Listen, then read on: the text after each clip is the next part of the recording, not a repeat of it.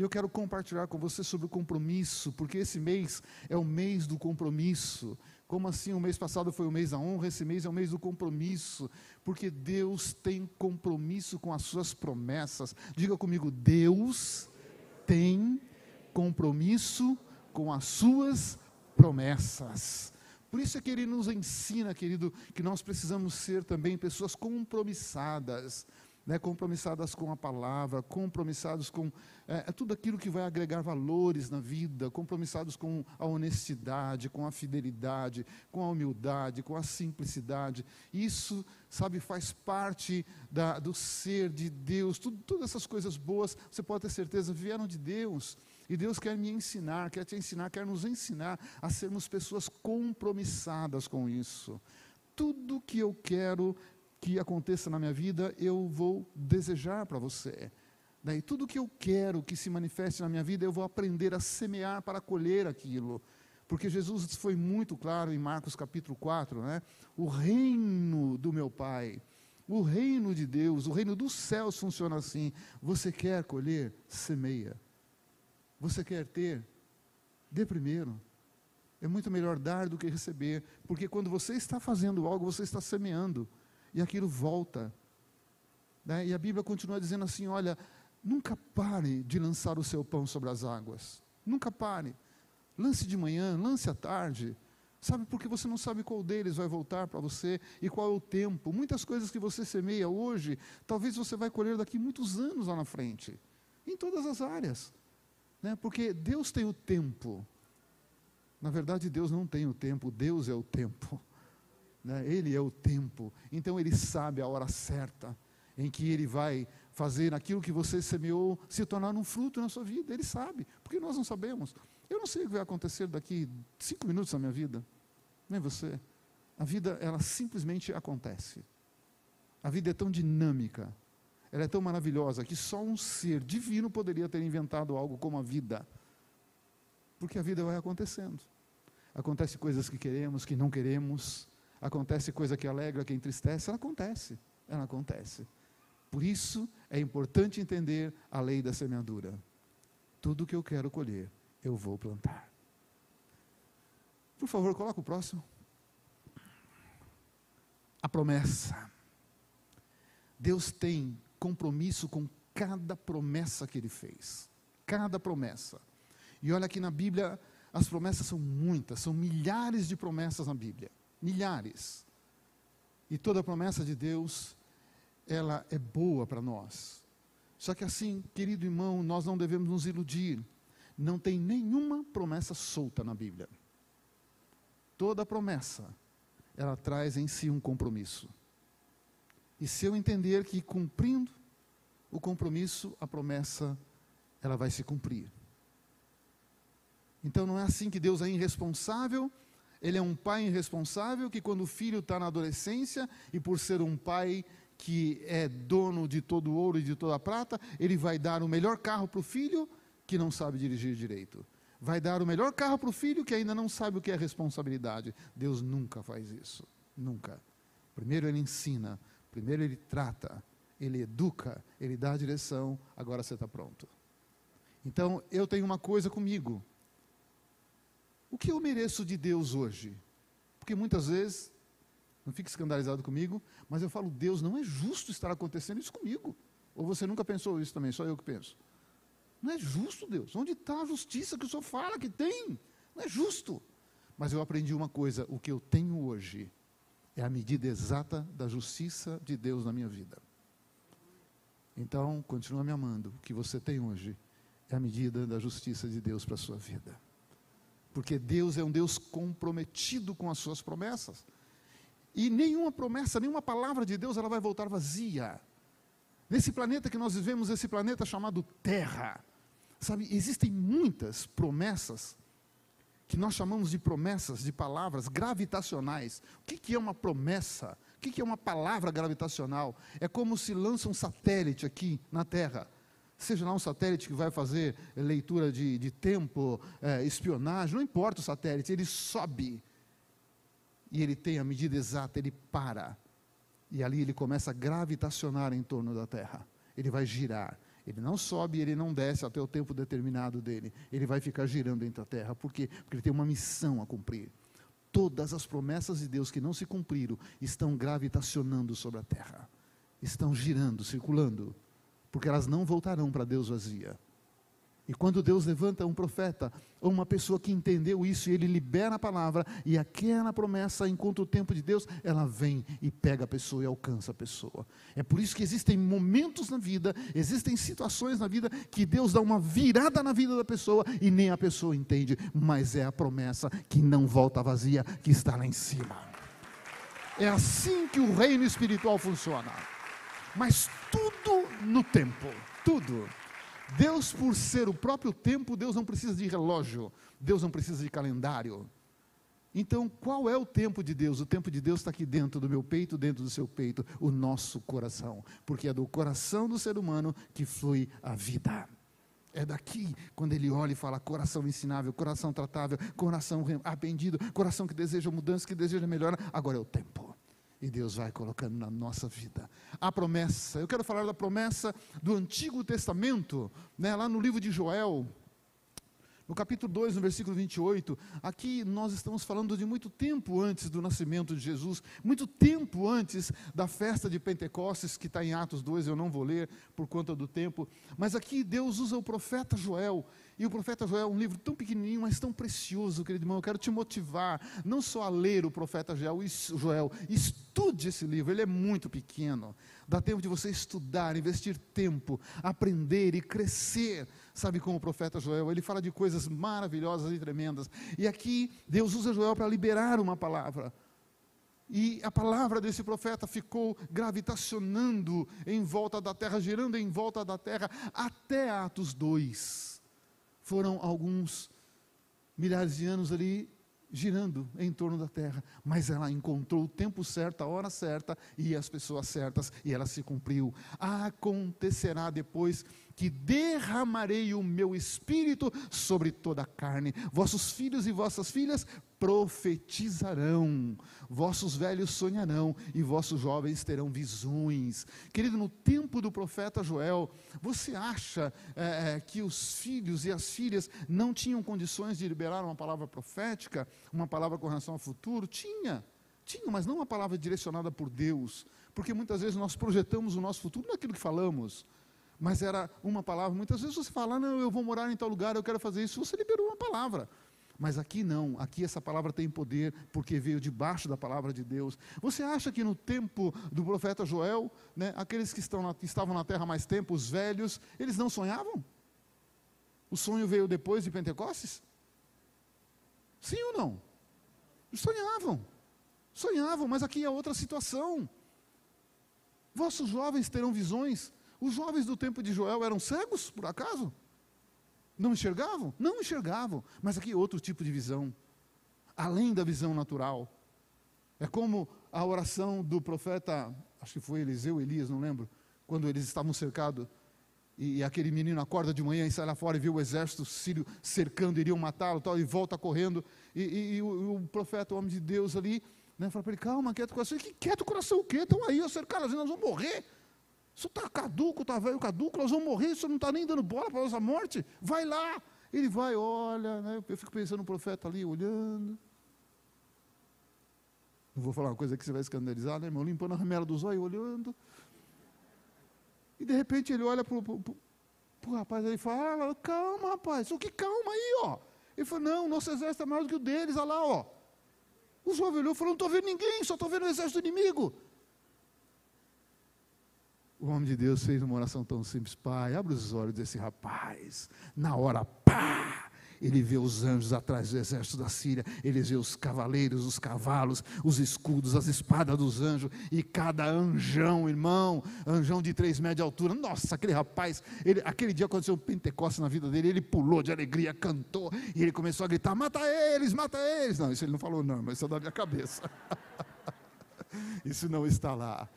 Mas, querido, abriram-se os olhos espirituais e eles puderam ver além da realidade humana, além daquilo que é a limitação dos nossos olhos.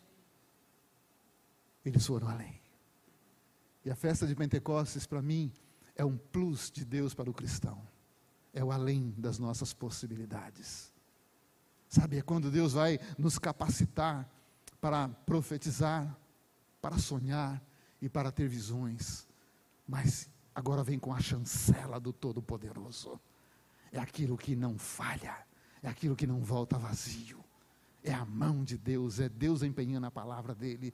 A promessa de Deus, a promessa que Deus tem para, para você vai se cumprir. Espera e acredita, porque Deus não é homem para mentir. E o que ele falou para você, o que ele falou, não o que outras pessoas falaram, mas se ele usou alguém e veio dele, vai acontecer. Vai acontecer.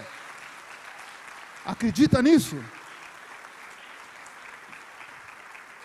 Pode passar o tempo, você pode achar que não vai acontecer, porque a vida ela acontece, como eu disse, e acontecimentos estão aí, e muitas vezes os acontecimentos tiram o nosso foco. Não vai acontecer. É nuvem sem chuva, é promessa vazia. Não é promessa vazia, não é nuvem sem chuva, porque Deus é Deus em todo o tempo e em todo lugar. Essa é a promessa de Deus, e aconteceu. Por favor, o próximo, vamos lá, vamos correr. A festa de Pentecostes é um compromisso. Festa de Pentecostes é um compromisso. Mas é tão interessante, querido irmão, que eu penso que a festa de Pentecostes é um compromisso de Deus para com o povo. Deus assume um compromisso. Por favor, coloque o texto para mim. Depois falou. Quem que falou? Quem que falou? Quem é esse Senhor? Hã? O Todo-Poderoso? É ele que falou? Tem peso essa palavra ou não?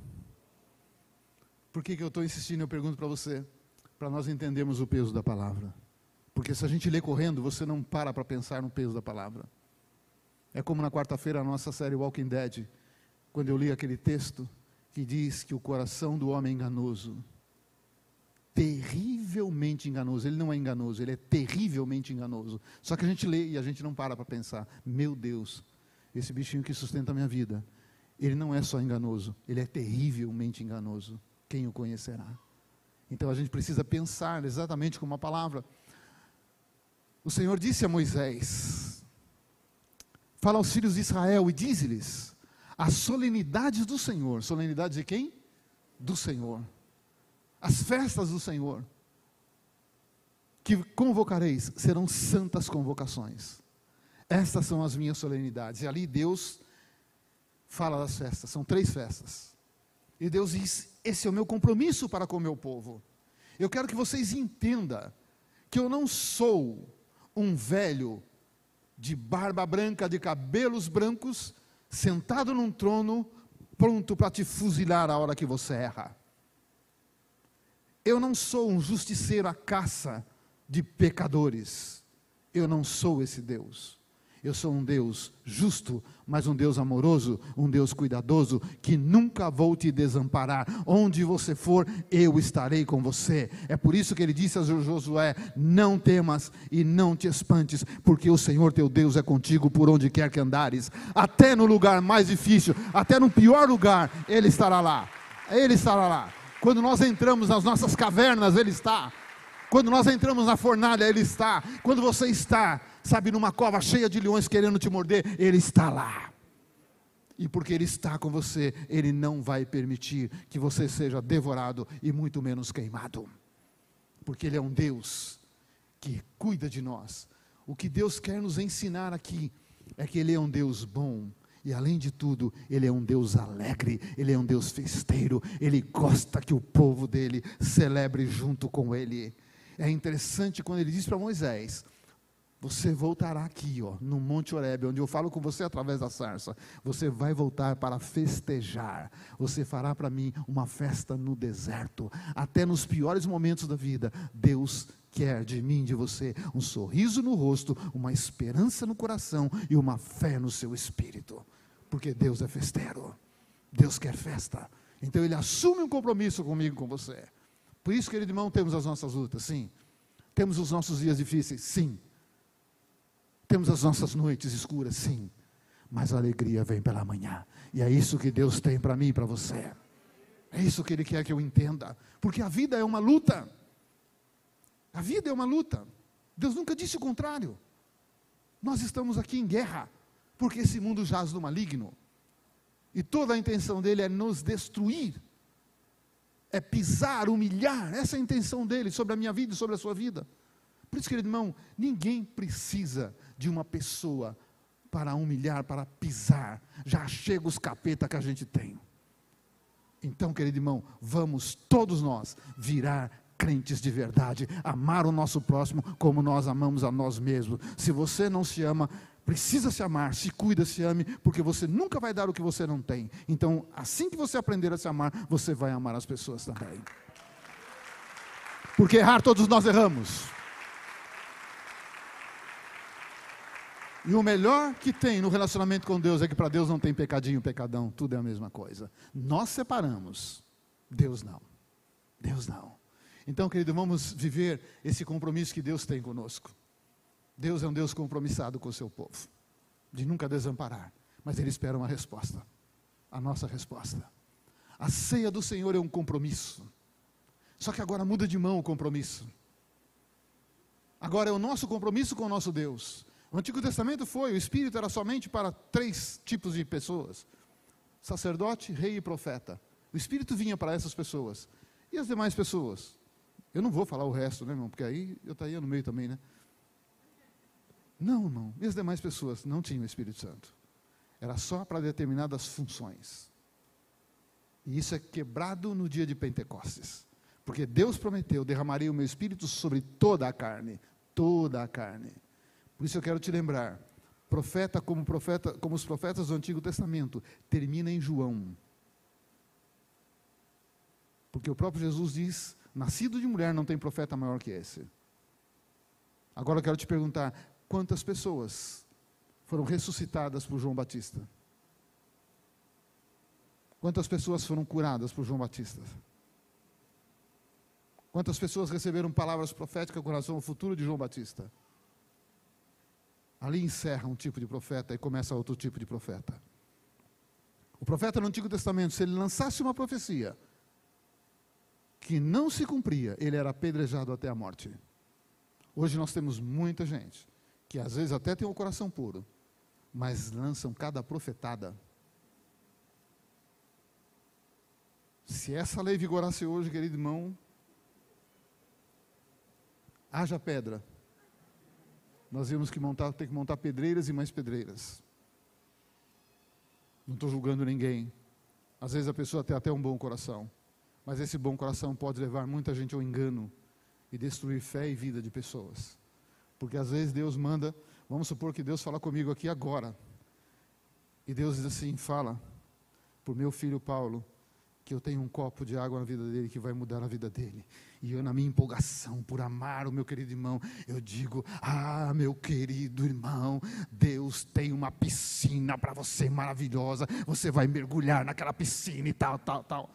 A responsabilidade de Deus é um copo. A piscina é por minha conta. E aí a piscina não vem. E aí, irmão? Ah, mas eu fiz por amor. É, mas eu quebrei um princípio. Então eu preciso pensar. E é por isso que a Bíblia diz: não julga o profeta, deixa ele. Isso é um problema meu e dele. Mas a profecia julga. Pensa e analisa. Não existe profecia fora da palavra. Se a profecia encontra amparo na palavra, crê. Se não encontra, eu vou orar, irmão. Glória a Deus, aleluia, pela sua empolgação, mas eu vou orar. Porque, querido, como pastor, já passei tanta experiência, já falei isso várias vezes aqui. Sabe, um culto como hoje de manhã e como agora à noite. Querido irmão, quantas vezes eu estava aqui empolgado, acabou o culto e as pessoas vêm conversar e tal. Aí um vinha, ai Willy, Deus manda dizer, alarga as estacas, porque o mover de Deus vai fazer a igreja crescer e nós vamos romper e tal, aleluia. E eu me empolgo ali com ele, e a gente entra no reteté e aquele irmão sai. E aí vem a outro, outro irmão, outra irmã, ah Willy, Deus manda te dizer que haverá um vento impetuoso na igreja. Deus vai peneirar. E muita gente vai embora porque Deus vai dar um chacoalhão. Irmão, eu murcho. Eu vou atrás do Elias. Onde é a caverna, meu irmão? Deixa eu ir com você. Mas com isso a gente aprende. Tudo na vida precisa ser uma escola. Senhor, glória a Deus pela vida do irmão, pela vida da irmã, tal, tal, tal. Mas o tempo o Senhor vai revelar quem é quem. Mas, querido irmão, a ceia do Senhor nos leva a ter esse compromisso com Ele, de crescimento, de amadurecimento. Porque há tempo para tudo: tempo de ser um bebê, tempo de ser um menino, tempo de ser uma menina, tempo de ser um jovem, uma jovem, tempo de ser um homem, tempo de ser uma mulher, há tempo para tudo. Para tudo. É o compromisso que Deus espera de todo cristão. E eu creio, querido irmão, que nós estamos chegando num ponto de definição tão grande. Não sou o profeta do terror, o profeta do final dos tempos. Não, não, não. Nem profeta eu sou, irmão. Porque eu acho uma função complicadíssima. Mas nós estamos chegando no final dos tempos. E é tempo de definição. É tempo de mostrar quem é e quem não é. É tempo de cumprir uma palavra que Deus diz assim: olha, você que está sujo, suje-se mais. Você que está limpo, limpe-se mais. Infelizmente, alguns vão apostatar da fé, mas felizmente muitos vão conhecer a Jesus. Muitos virão, muitos. Porque eu creio que esse tempo que nós estamos vivendo, um tempo de despertamento da igreja, o acordar da igreja, sabe, de entender que está afunilando, querido. Não dá mais tempo de ficar em cima do muro, porque em cima do muro também é do diabo. Não dá mais tempo. É tempo de tomar uma decisão. Eu vou falar uma coisa tão pesada que não estava no script. Eu não sei quantos conheceram, sabe, uma mulher de Deus, a profetisa Ana Mendes. Não sei quantos conheceram essa mulher de Deus, ela ainda é viva. Ana Mendes, num, num, num congresso com mais de dois mil pastores e líderes de igreja. Ela prega para esses dois mil, irmão, uma palavra, a palavra do você é morno. E ela diz assim: Ei, vocês estão aqui. Muitos estão aqui, como pastores, como líderes. Mas Deus me trouxe uma palavra no coração.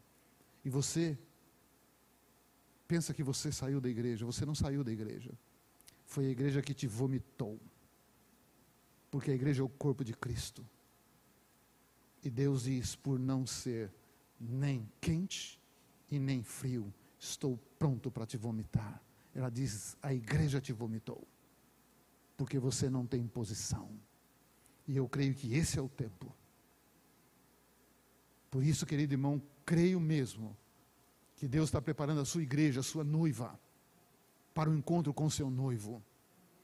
E como o pastor Ezequiel pregou de manhã, é tempo da noiva, nós, nós, estarmos enfeitados com joias e não com bijuterias. Chega, querido irmão, de brilho que não é ouro. É tempo em que Deus está refinando o ouro, chamado igreja. Esse é o nosso tempo. E é um tempo maravilhoso, porque é um tempo de conserto, é um tempo de acerto, não é um tempo de destruição, mas de construção ou reconstrução. Esse é o nosso tempo. A ceia do Senhor é um compromisso. Coloca o texto para mim. Porque eu recebi do Senhor o que também vos ensinei, que o Senhor Jesus, na noite em que foi traído, tomou o pão e, tendo dado graças, partiu e disse: Tomai, comei, isto é o meu corpo que é partido por vós. Fazei. Hum. É, essa, essa palavrinha fazer, eu faltei na aula de matemática. Isso aí é verbo, não é verbo? Que tipo de palavra é essa? Hã? É verbo isso? Fazei. É, é, o, o tempo desse verbo é passado. Não é passado. O que, que é o tempo desse verbo? Que está essa palavra fazer? Hã? Presente. E você sabe que isso é uma ordem de Deus? fazei.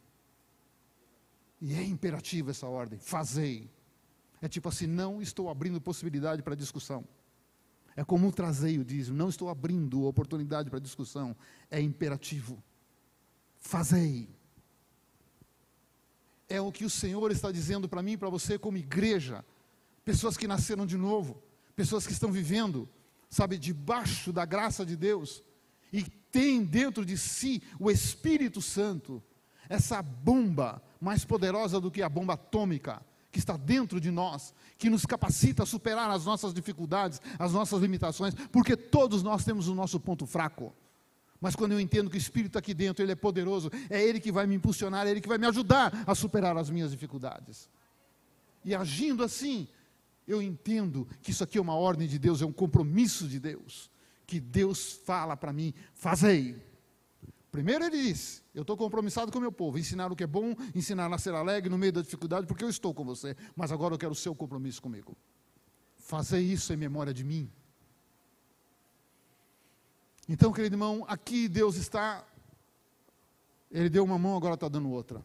Deus diz: Eu tenho um compromisso com você, mas você terá um compromisso comigo. Porque a minha promessa, ela está atrelada a compromissos. Não espera algo de Deus. Ah, mas Deus é fiel, eu sou infiel. Então, porque você é infiel, Deus vai continuar te abençoando? Ei, inocente, sabe de nada. Deus é fiel com a palavra dele. Deus não é fiel com a minha infidelidade. Ele tem compromisso com a palavra dele. Se ele diz que ele faz, ele faz. E ele quer isso de mim, ele requer isso de mim. Então, querido, nós estamos vivendo esse tempo.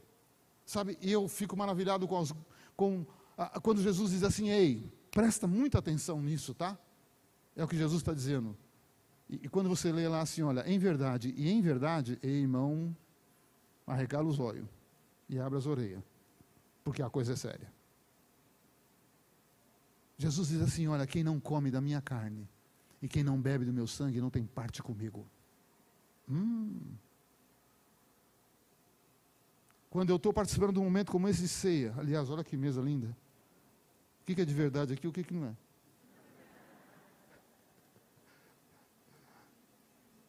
Olha, eu quero agradecer às pessoas que preparam essas mesas. Vocês são instrumentos de Deus para nós. Que coisa maravilhosa. Né? E essas uvas aqui são tão docinhas. Né?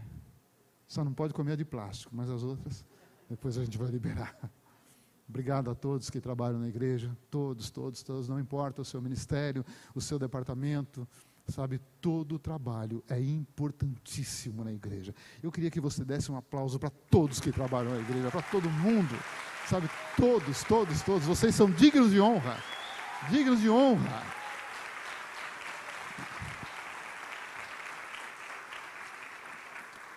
porque isso demonstra o compromisso de vocês com Deus através da sua igreja. Irmão, deu uma golada aqui, espirrou até no nariz. Precisa avisar que é para beber só pela boca. Sabe, isso mostra esse compromisso, querido, que nós temos com o nosso Deus, de servi-lo, de honrá-lo. Então, querido, vamos entender essa via de mão dupla. Deus tem compromisso comigo e eu terei com Ele também. Então eu quero te motivar, vamos crescer espiritualmente falando. Vamos crescer. É tempo de ser uma igreja poderosa, porque Jesus está voltando para buscar uma igreja poderosa, sem mancha, sem mácula, sem rugas. É essa igreja que Jesus vai levar. Porque Ele disse isso, e esse é o tempo. E através dessa igreja, Ele vai cumprir todas as promessas que Ele fez para a igreja e também o resgate de muitas vidas perdidas. Coloca o próximo, por favor. Quando se cumpre compromissos, as manifestações de Deus acontecem. Querido, não tem como. Não tem como. Daqui a pouco eu continuo lendo. Mas Jesus disse aos seus discípulos, Atos 1,8. Jesus disse: Ei, preparei vocês por três anos, caminhei com vocês, ensinei, na parte teórica, ensinei a parte prática, enviei vocês, eu preparei. Foram três anos. Mas agora eu quero dizer a vocês, mesmo com todo esse preparo, não saiam, não façam nada, sem antes receber o poder do alto. Atos 1:8. Porque quando descer sobre vós o poder do alto, vocês terão condições de testemunhar de quem sou eu através da vida de vocês, não só com palavras, mas com atitudes. Atitudes de fé. Não saiam, fiquem aí, porque às vezes nos empolgamos. Às vezes nos empolgamos, irmão. Eu lembro a minha empolgação. O Mauro está aí ou não? O Mauro e a Gal estão aí? Não? Estão em casa? Eu lembro a minha empolgação, a Dani lembra disso, na freguesia, na freguesia ó, lá na, em Carapicuíba. Quando eu vi pela primeira vez o apóstolo Gésio fazendo quebra de maldição. Eu vi. Ainda não estava trabalhando com ele, estava no início. Eu já não estava mais lá em Carapicuíba. Eu liguei para o Givaldo, falei, Givaldo, prepara a igreja aí. Vamos quebrar a maldição desse povo todo. E fui para lá. Eu não lembro mais se era quinta-feira, não sei se a Dani lembra disso. Irmãos, preguei tudo que eu ouvi o Géser pregar. E na hora de orar, eu venho de uma origem batista, louva a Deus pelos irmãos batistas tradicionais, louva a Deus, eu sou eternamente grato à Igreja Batista. Eternamente grato. Você nunca vai me ouvir falando mal deles, nunca, porque eles tiveram paciência e cuidaram de mim. E não só por isso, né, porque são irmãos em Cristo. Nós vamos habitar no mesmo céu. E, irmão, preguei, preguei, preguei, chegou a hora de orar, de, de quebrar maldição, expulsar demônio. Então, irmão, pedi para todo mundo levantar, todo mundo levantou, e eu, né, vindo de um, de um certo costume, eu orava só com os olhos fechados. Depois que eu aprendi que libertação você não fecha o olho, que não você leva um murro do capeta, nem sabe onde você vai. E é verdade, meu. E aí eu marquei mais ou menos onde eu ia andar, Bom, até ali dá quatro passos. Eu comecei em nome de Jesus, sai capeta, tá, tá, tá, tá, tá, quebrar a maldição, tá, tá, tá, opa, é hora de voltar, e tá, tá, tá, tá, tá, tá, tá. Daqui a pouco começa uma gritaria, irmão, uma gritaria naquele lugar. E eu andando, e tá, tá, tá, tá, tá, e... Abriu os olhos só para ver o que estava acontecendo. Metade da igreja no chão endemoniada, a outra metade lá no fundo, assustado na parede. E eu olho no meio do, do salão, tá o, o que era noivo da Amanda, eu não lembro o nome dele o Eduardo, o irmão da aeronáutica, ele, ele, veio do trabalho fardado, ajoelhado, com a Bíblia na mão. Deus tem misericórdia. Falei, Jesus, eu vou estar com ele lá agora. Deus tem misericórdia. Irmão, eu não sabia o que fazer. Olhei e procurei a Janete, quando eu era a Janete, estava lá no canto, com a noiva do rapaz. O joelho já sangrando. E aquela moça linda, ela, ela era, não sei, uma moça muito linda. Não é mais não, né? muito linda, irmão. Quando eu cheguei perto dela, falei: Jesus, tem misericórdia. O capeta enfeia qualquer um, irmão. Feia o diabo, irmão. Filho de Deus é bonito, filha de Deus é linda, irmão. Nós não somos feios, não. Mas quando o demônio se apodera da pessoa. Irmão, eu lembro que eu fui atrás da, do, do, do Juarez que tocava. E fui atrás da menina que estava fazendo louvor, nem lembro o nome dela.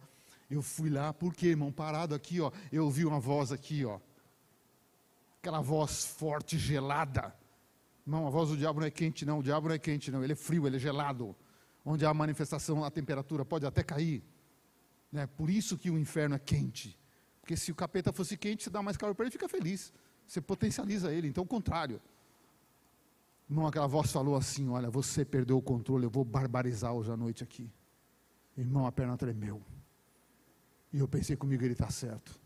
E essa voz não é de Deus. Ele falou por três vezes: Você perdeu o controle, eu vou barbarizar aqui. Irmão, daqui a pouco só ouviu uma voz aqui assim: ó, Louvor, louvor, louvor. Três vezes louvor. Irmão, eu fiquei olhando: cadê o Juarez? Tocava o violão, achei o Juarez. Estava orando para o endemoniado. Eu fui lá: Juarez, solta esse endemoniado, deixa ele se virar aí. Pega o violão. Pega, ele falou, vai pegar o violão, pega o violão e vai cantar. Nem falei, vai louvar. Falei, vai cantar, canta. Eu falei, que eu sei lá, canta alguma coisa, mas canta. Tamanho era o meu desespero. Fui lá na menina que fazia o louvor. Falei, você também. Ela estava orando por outra endemoniada. Falei, larga essa endemoniada aí. Vai lá e vai cantar. Canta o que sei lá, canta. Irmão, e aí eles começaram o louvor. Segundo louvor, tudo calmou. Tudo, tudo, tudo. A minha inexperiência, a minha impulsividade, me levou a fazer algo que eu não sabia. Como terminar. Não tinha experiência do apóstolo Gésio e não tenho. Porque ele tem mais experiência que eu, tem mais idade, tem mais quilômetros rodados. E nessa terra eu sei que eu não vou alcançá-lo. Então, querido, muitas vezes na nossa impulsividade a gente faz coisas fora do nosso tempo. Mas quando eu cumpro compromissos, como Jesus disse aos seus discípulos, não saiam, hein? Não saiam. Fiquem lá. Enquanto não descer sobre vocês o poder, não façam nada. Nada. E eles obedeceram. Um lugar simples, Um lugar que é um lugar de passagem, não é um restaurante, um lugar onde as pessoas comiam e talvez dormiam. Nós já tivemos lá algumas vezes. Um lugar muito simples. Mas eles obedeceram, ficaram lá. Porque quando se cumpre compromissos, eles assumiram um compromisso com Jesus de permanecer em oração até a manifestação. Manifestações de salvação, sinais, maravilhas, curas e transformações. Quando eu aprendo a comprom assumir compromisso, honrar compromissos, Deus realiza as coisas impossíveis na nossa vida. Eu quero terminar me motivando e te motivando. Vamos cada dia mais ser um povo comprometido, um povo que assume o compromisso e honra o compromisso que assumiu. Porque isso é maravilhoso na minha vida e na sua vida. Isso nos faz crescer em todas as áreas e sentidos da vida. E a honra de Deus vem sobre nós. Amém, queridos? Eu, em verdade, vos batizo com água para o arrependimento, mas aquele que vem após mim é mais poderoso do que eu, cujas alparcas ou sandálias não sou digno de levar. Ele vos batizará com o Espírito Santo e com fogo e em sua mão tem a pá, e limpará a sua eira, e recolherá no celeiro o seu trigo, e queimará a palha com fogo que nunca se apagará. Para mim, isso significa o tempo de hoje. Para mim, isso significa o nosso agora. É o nosso agora. Dia de Pentecostes, Deus cumpriu a promessa. O fogo desceu, batizou tiveram experiências tremendas, não dá por causa do relógio, não dá para falar mais do que eu posso aqui, mas foi algo tão tremendo, tão anormal, tão anormal. Mas aquele povo que estava ali, não foram só 12, não, aproximadamente 120. Todos eles receberam a manifestação, o dom, o poder do Espírito. E quando eles saíram dali, irmão, a igreja de Jesus rompeu. A igreja de Jesus chegou até mim, até você, a igreja de Jesus eh, rompeu a geografia, rompeu o tempo. E não para nunca, porque as portas do inferno não prevalecerão contra a igreja de Jesus. Rompeu. Mas uma coisa muito importante: João Batista, o maior profeta na face da terra, antes e depois de Jesus. Porque quem deu esse testemunho foi o próprio Jesus. Nascido de mulher não tem profeta maior do que esse. Porque ele trouxe a coisa mais importante. Ele abriu o caminho para a salvação chegar. Esse é o maior milagre na vida de alguém.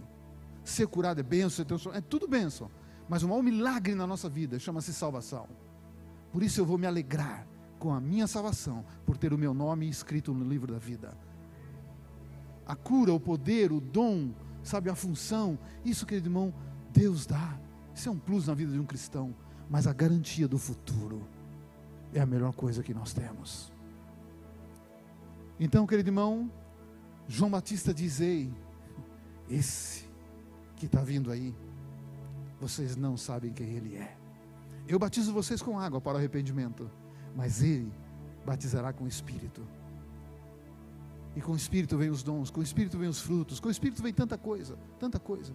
Eu preciso simplesmente dar liberdade para esse Espírito que está dentro de mim, batendo na porta do meu coração. Ele já entrou, mas ele mora onde está o meu Espírito, ele mora junto com o Espírito humano espírito com espírito, mas ele bate na minha alma, bate no meu coração, pá, pá, pá, pá, ah, e ele está desejoso. Abre a porta do seu coração, me deixa entrar, me deixa tratar nas suas emoções, me deixa tratar nos seus traumas, nas suas feridas, me deixa tratar nos seus exageros, me deixa tratar, me deixa. E muitas vezes nós fechamos, fechamos, porque o quarto está bagunçado e nós queremos que Jesus fique só na sala onde eu preparei, onde eu limpei onde eu tenho o melhor sofá, a melhor televisão, onde eu vou levar o melhor suco. Jesus disse: Eu não quero isto.